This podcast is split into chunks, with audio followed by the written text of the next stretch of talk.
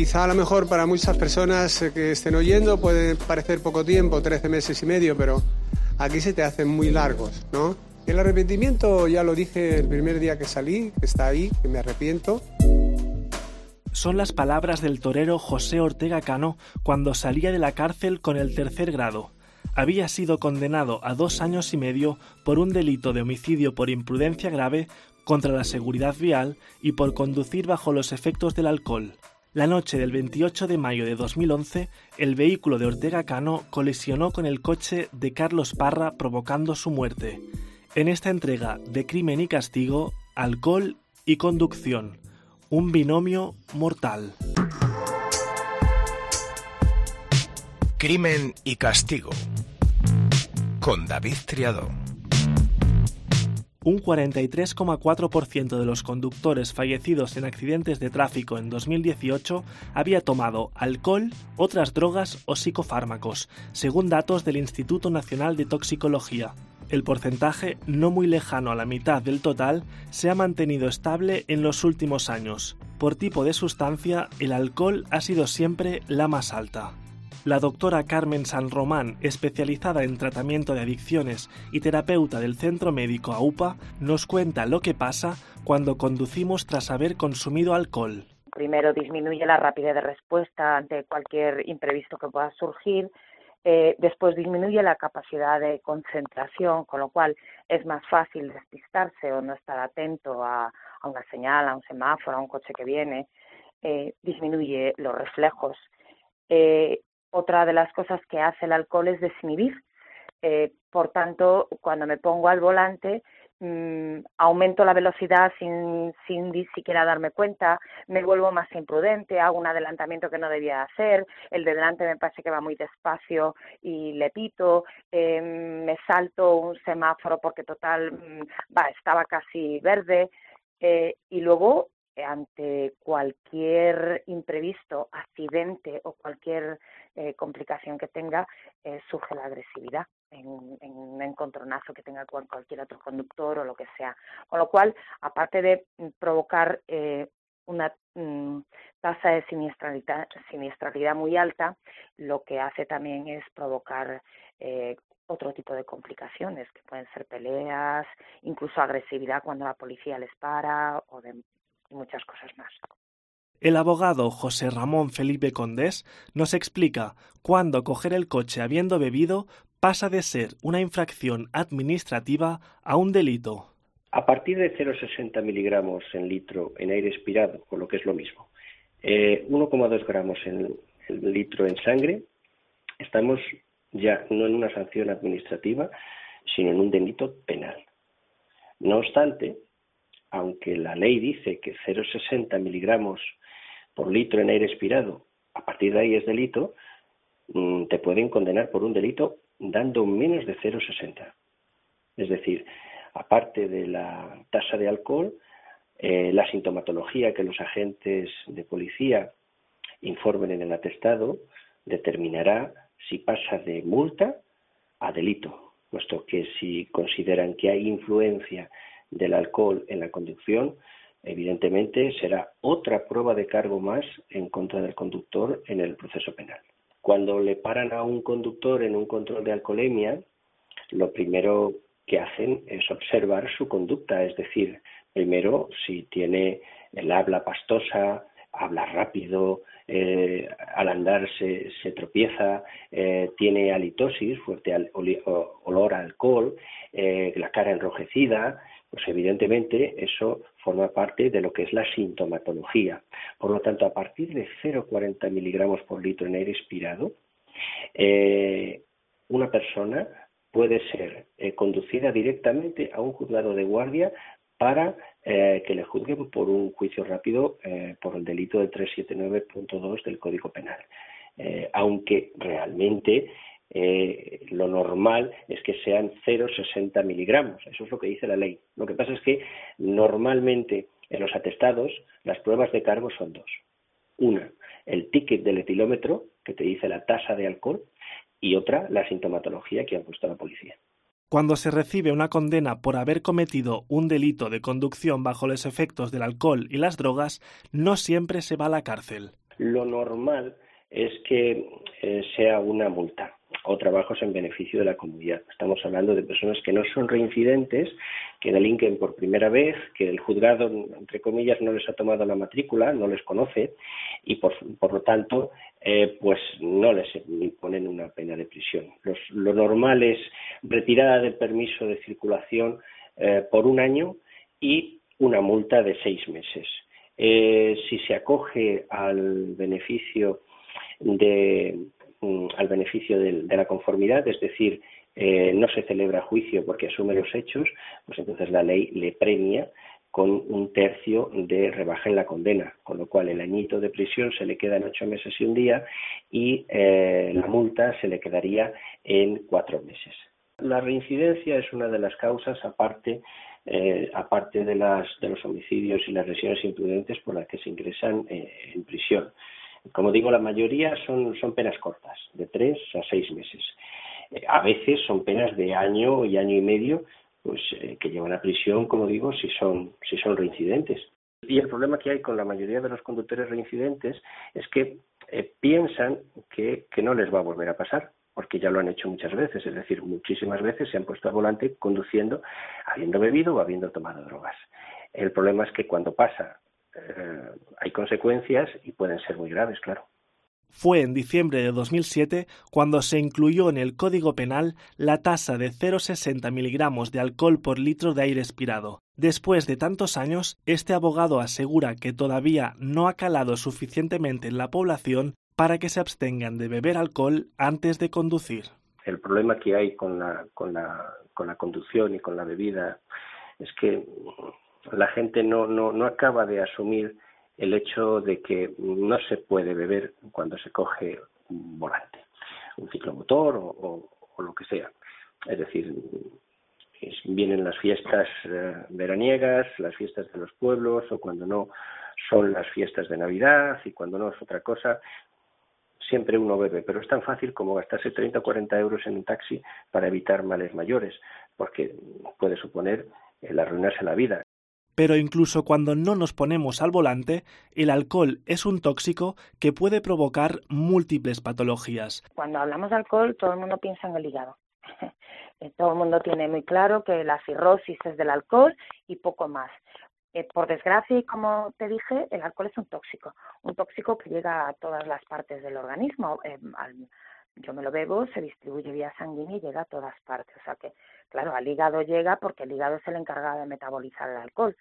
Y cuando yo bebo, como el hígado no está diseñado para metabolizar alcohol diariamente, le estoy sometiendo a un sobreesfuerzo que termina pasando la factura de, de lo que se llama un hígado graso y después una cirrosis pero mm, por desgracia no solo en el hígado. Las consecuencias pueden ser desde neurológicas, eh, trastornos del sueño, demencias y por déficit de vitamina B, lo que denominamos el síndrome de Wernicke-Korsakoff, la demencia de Wernicke-Korsakoff, que es como empieza a tener lagunas de memoria y la gente que ve con frecuencia empieza a, rellenar con fabulaciones esas lagunas que tiene. Eh, luego digestivas, o sea, la esofagitis de reflujo, la gastritis, pancreatitis, aparte de las hepatitis, eh, cardiovasculares, hipertensión, arritmias, la miocardiopatía dilatada, que es la primera causa del alcohol. La miocardiopatía dilatada lo que pasa es que el músculo cardíaco se vuelve débil y por tanto no es capaz de bombear, eh, que es su función, toda la sangre que debería al resto del cuerpo eh, mm, bueno, las osteomusculares, osteoporosis, debilidad muscular, a nivel endocrino disminución de la función tiroidea, aumenta el colesterol de los triglicéridos, eh, luego psiquiátricas, mm, la alucinosis alcohólica. Las personas que beben mucho pueden terminar teniendo alucinaciones auditivas y visuales también. La celotipia, las personas que beben mucho eh, terminan teniendo problemas eh, graves de celos, eh, que constituye una patología sin fundamento, trastornos depresivos, trastornos de ansiedad, fobia social, por no decir que aumenta la aparición de muchos tipos de cánceres, entre ellos el de mama, estómago, esófago, colon, hígado. Por lo tanto, es no hay parte del cuerpo que no se vea afectada por el alcohol. Cuando el consumo de alcohol se convierte en la máxima prioridad de un individuo es cuando ya ha aparecido la adicción a esta sustancia. La doctora San Román explica cómo es la terapia para combatirla. El tratamiento consta de dos vertientes. Una que es la abstinencia, eh, que es pues el, cese en el consumo de la sustancia, que sería no beber, y otro que sería la modificación de, de aquella manera de, de ser que te ha llevado a consumir alcohol. Eh, no olvidemos que el alcohol, insisto, es un depresor del sistema nervioso central. Entonces, tiene un efecto muy preciso. Entonces, lo que busca nuestro cerebro al reclamar alcohol es eh, determinado tipo de alivio por determinados mm, problemas de personalidad que cada uno tiene, que no tiene que ser ser un tío raro, ¿eh? sino que son eh, nuestra manera de relacionarnos con los demás, nuestros miedos, nuestras inseguridades, nuestra forma de enfrentar los problemas, nuestra tolerancia a la frustración, eh, nuestras expectativas sobre lo que es vivir, todas esas cosas mm, que pueden ser erróneas porque nos las han enseñado de manera errónea o porque las hemos aprendido de manera errónea, eh, son las que nos llevan al final a buscar el consuelo en el alcohol, que es lo que hace el adicto esto también hay que modificarlo, porque si no modificas esto, eh, no consigues liberarte de manera definitiva de una adicción. La manera correcta de salir de una adicción no es solo la abstinencia. Y para esto eh, yo creo que debe de ser siempre con ayuda profesional.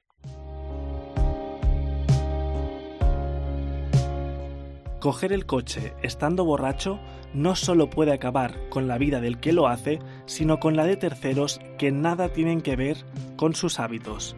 A Iván, con tan solo 15 años, lo mató un conductor que había consumido alcohol y drogas y circulaba a 135 kilómetros por hora en pleno centro de Madrid. Nos lo cuenta María José, su madre. Mi hijo Iván, de 15 años, estaba esperando en la parada de autobús de Neptuno eh, para volver a casa con su padre, acompañada de su padre, el 9 de diciembre del 2016 y se alejó un poquito de su padre para ver el visor de, del autobús, para ver el tiempo estimado que iba a tardar.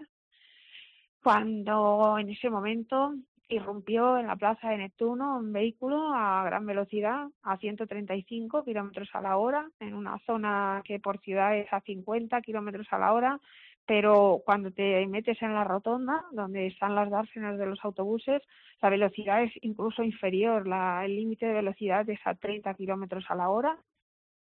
Y este individuo irrumpió a 135 kilómetros a la hora, eh, conducía, eh, que luego a posteriori nos enteramos, un coche robado nuevamente, y ahora te explicaré el por qué es el coche robado, puesto que tenía antecedentes múltiples previo a hacer lo que hizo a mi hijo.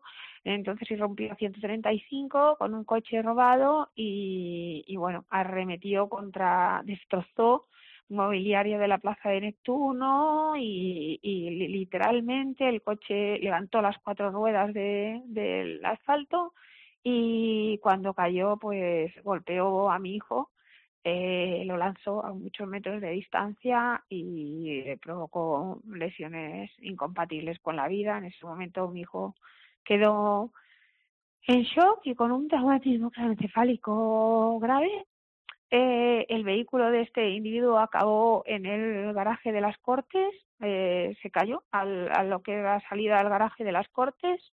Eh, él salió por sus propios medios del coche porque no tenía ningún tipo de lesión. Se sentó en el bordillo y vio el espectáculo que había dejado de, terror y destrucción y aprovechando que el revuelo de la gente y, el, y, que la gente corría de unos sitios para otros y demás, intentó escaparse de la plaza de Neptuno, lo que pasa que había policía secreta que está custodiando permanentemente esa plaza porque hay muchos museos y ahí permanentemente hay policía secreta, entonces un policía secreta le, le contuvo. Eh, posteriormente a eso, a él lo trasladaron al hospital el 12 de octubre, donde se le cogió todo tipo de muestras y se verificó que conducía con una tasa de alcohol elevada de 1.91 con lo cual multiplicaba por siete la tasa de alcohol permitida, había consumido otro tipo de drogas, entre ellas cocaína, y había consumido psicotropos a dosis muy por encima de las terapéuticas. Según él se las había prescrito el psiquiatra, pero ni muchísimo menos a esas dosis a las que había consumido. En el 12 de octubre también, mientras lo estaban valorando, que, eh, le dieron de alta porque no tenía ningún tipo de lesión como para estar hospitalizado ni nada.